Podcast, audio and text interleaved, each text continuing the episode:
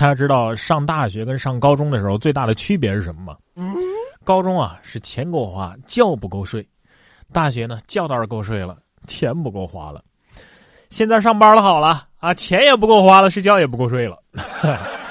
所以啊，各位年轻的朋友啊，趁着年轻还可以疯狂一把，喜欢什么就放手去做吧。你看这位啊，刚进大学他就这么疯狂，大一男生拿着喇叭爆笑表白。好看的皮囊我没有，但是有趣的灵魂我有的是啊！这是十月十一号，河南郑州河南机电职业学院的一名大一的男生，拿着喇叭冲心仪的女生啊，呃，就在教室里边，站在教室的讲台上向这个女生表白，全程爆笑。好看的皮囊我没有，但是有趣的灵魂就是我呀！万里挑一我不敢当啊，但是千人之中啊，那是我第一。结果这女生被吓得捂脸就跑啊！这女生心里可能是这么想的：，哼，说这么多有什么用？我要的就是好看的皮囊啊！对呀，不是说这个大学里边谈恋爱都是看脸嘛，对吧？小伙子，脸没有也就算了，别的本事你总得掌握一个吧，对吧？对呀，那不如去卖煎饼吧。你别说啊，这卖煎饼真是一个不错的选择。连极大的高材生啊，都辞掉国企的工作不干了，改行去卖煎饼了。二十九岁的林小旭啊，是吉林大学机械专业本科毕业生。几个月之前呢，他辞去了某知名国企的工作，开了一家煎饼店。从三月份开张到现在啊，他每天能卖出去至少三百份。他说呀，如果工作不合适自己，那我干脆啊就放弃啊，找一份自己喜欢的。为什么不行呢？对，就是这么酷啊！支持你，只要能生存，只要自己觉得快乐，干什么我觉得都是值得尊重的。说的我都想去卖煎饼了。说完辞掉国企工作的，再来说一说这位放弃上清华的这位女学霸呀，她不上清华去做交警，成了跟人工智能搭档管交通的全国第一人呢。郑一炯啊，今年二十四岁，是一名杭州交警机动队的队员。他本来是个学霸啊，他当年高考的分数足够上清华跟北大了，但是他毅然报考了中国人民公安大学，为了圆自己一个交警梦啊。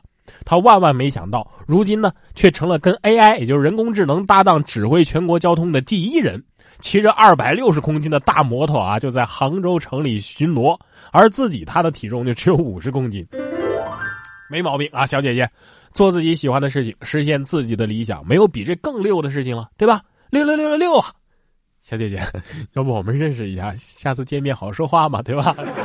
如果你卖不来煎饼，也当不了警察，回家开拖拉机，哎，说不定也是一个好的选择。说九零后农家女用五台机械年入七十万，用对讲机指挥工作。这女孩小张啊，也是一个九零后啊，是皖北农村人，贷款买了五台机械，帮助农户呢进行收割呀、耕地呀。这五台大型机械不停的工作呀，她平均每个月的收入能够达到六万块，年收入七十万。小张啊，自己他不操作机器啊，而是坐在旁边呢，呃，用对讲机指挥丈夫和父亲。但是呢，由于人手有限，他们家的这个拖力机啊，没有人操作了，他就租赁给了别人。谁家有需要啊，就自行拉去自己使用就行啊，给点费用就可以了。每个月六万，年收入七十万。嗯，这是又想骗我回家开拖拉机啊？可惜我家是四川的，这 四川山区用不了这种大型机械，可怜了啊。其实当个程序员也不错。你别看这个程序员天天在网上吐槽啊啊！有位杭州大妈就在这个云栖大会上为女儿征婚，说明我们只要程序员啊！在杭州的云栖大会上啊，一位这个杭州的阿姨在现场张贴征婚启事，为自己女儿征婚。啊，心仪的呢就是在场的程序员。人们印象当中，这个程序员不是呆萌的这个技术控吗？实际上，程序员好的很啊，工作收入非常稳定。生活也非常简单，那不失为很多人心目当中最佳的结婚对象。对呀。不过话说，能参加这个大会的程序员条件也应该不会差啊，还是这位大妈眼力好啊，会挑地儿。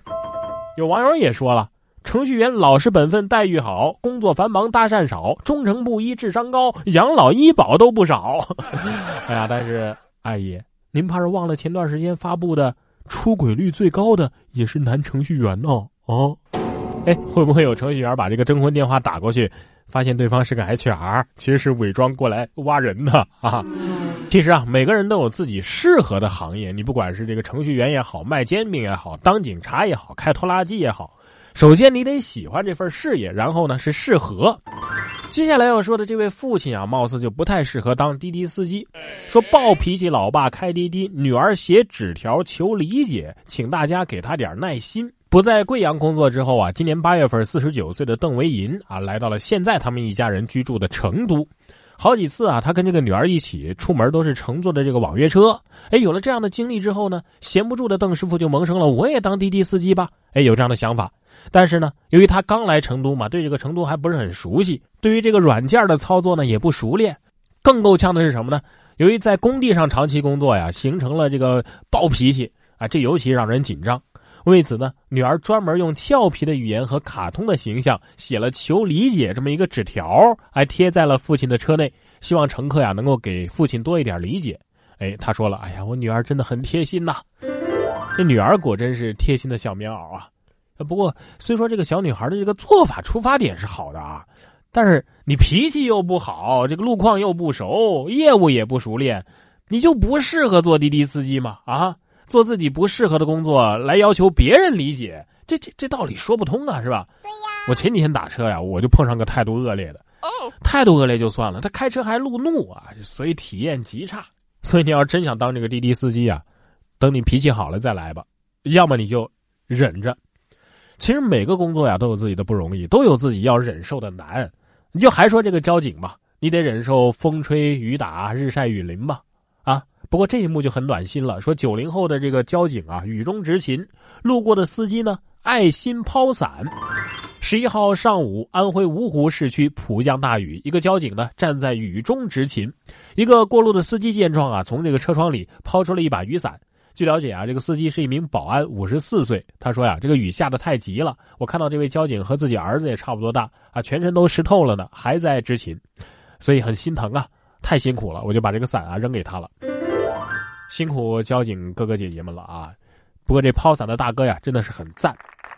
但是交警他怎么可能在岗位上打伞执勤指挥交通呢？对吧？这挡视线不说，这指挥手势啊什么的，这也没法做呀。对呀。不过有一点，我觉得大家可以稍稍放心一点，那就是交警的外套啊，据我了解，它是防雨的。哎呀，今天我们这个新闻呢，貌似是要一暖到底了。接下来这条还是暖心的新闻啊，也是给这个渐凉的天气啊，咱们增添点热乎气儿，是吧？又是什么暖心的一幕呢？说这个小学生啊，向让行车辆鞠躬。十号的傍晚，在安徽宣城勋化路附近的斑马线上，一位正在过斑马线的小男孩绕过行人，向礼让行人的司机啊，深深的鞠了一躬。司机表示，这个举动让他看到之后啊，觉得非常的暖心啊，觉得自己的确是做了一件非常幸福的事儿。嗯，真是很有礼貌的好孩子呀，这才是素质教育的成果嘛，对吧？对呀。只有你尊重别人，别人才会尊敬你。为小朋友点赞。听到这儿啊，有的朋友可能要说了，然哥这么会儿你点了多少赞了啊？有没点新鲜的了？不是，人家做了好事嘛，咱咱们当然要点赞了。要新鲜的也有有啊。接下来这位啊，他做了坏事又接着做了好事你说咱是赞还是不赞？凌晨三点偷东西，凌晨四点救了个落水姑娘，这三个小伙子，你说该如何评价呢？十月八号的早上啊，杭州的周先生报案说自己车里的这个三千块钱被偷了。民警调了监控，发现八号凌晨的三点啊，三个小伙子骑车路过，发现这个周先生的车呢没锁，于是呢一个人进车里啊，两个人放风，然后把人家钱给偷了。到了这个凌晨四点的时候呢，三个小伙子却在上塘河附近啊救了一个落水的姑娘。这姑娘的闺蜜说呀，落水姑娘那天呢心情不好，又喝多了，所以稀里糊涂的呢就掉河里去了。这闺蜜报警之后呢，赶紧向路人求助啊。正巧哎碰见了这三个小伙子，小伙子呢对于求助是丝毫不含糊，当场就下河去救去了。小伙子们，你们这是爱江山更爱美人是吧？反正公是公，过是过吧，该赏的就赏，该罚的就罚。所谓一念成佛，一念成魔，人之善恶，有时候还真就是一念之间的事儿。同样是一念之间，你再听听这个小偷啊，偷完留下字条，字迹还写的很好啊，写的什么呢？若我为病死，必当投案自首啊！这是商场失窃了啊！警方赶到现场呢，发现哎，有一张字条，这个字条的字迹啊，写的还真叫一个漂亮。啊，这个上面写的什么内容呢？呃，实属生活所迫啊。如若我生病未死亡，必当投案自首啊。哎呀，这是这是被被逼到什么份上了，是吧？这个记者获悉啊，写字条的这个雅贼已经落网了啊，他还真是个大学毕业生呢。真的吗？啊，但是并非有病啊，而是首次作案，担心这个受害人报案，于是临时起意写了这样一个纸条来博取同情啊，想让受害人呢别报警算了。哎呀，看到前半段的时候，我还好一顿感慨，说这这这是被生活逼到什么份儿上了，是吧？结果看到后半段，我非常尴尬。用骗术消费同情，影响太恶劣了，这必须严惩啊啊！我就想不通了啊！你你这字写的还这么好，你又是大学毕业生，你你为啥不找份正经工作呢？不会是想红吧？虽然违法，但是我会红是吧？还真有人有这样的想法。说一个这个网络男主播呀，长假期间来武汉旅游，入住了一家酒店。在直播的过程当中呢，有粉丝提议让梁某表演砸酒店的东西。起初呢，这梁某只是砸电话啊、台灯啊等等这些物品。随着观众们不断的点赞和打赏，梁某的行为就开始升级了啊！连房间里的电视机啊，他都没放过啊！经过清点呢，财务损失大约是一千五百块。这民警就问了：“你知道这打砸酒店的这物品是违法的吗？”呃，梁某说：“呃，我通过直播呃能赚到这个呃足够的钱去赔偿酒店。呃，虽然违法，但但但是我会红啊。”于是呢，民警联系了梁某的父母，其母亲表示：“哎呀，我我们实在是管不了他呀。”警方，你们该怎么处理就怎么处理吧。目前，梁某被警方处以治安拘留十五天的处罚。哎呀，你说通过这样的方式成为网红，你怕是对“网红”这个词儿有什么误解吧？你还不如去表演脑子被驴踢看的人还多呢，是吧？你你说这种人活在世上，他意义是什么啊？意义就是丢人现眼吗？其实这事儿吧，你你换个方式就强得多。你事先跟酒店商量好啊。你把这间房给租下来是吧？然后呢，你提前跟酒店说这个房子里面东西啊，我我得砸啊，砸完之后呢，该赔多少我赔多少，我我赔的比砸的这个实际的钱多啊，我让你们酒店还有的赚，征求酒店的同意之后，这不就双赢了吗？啊！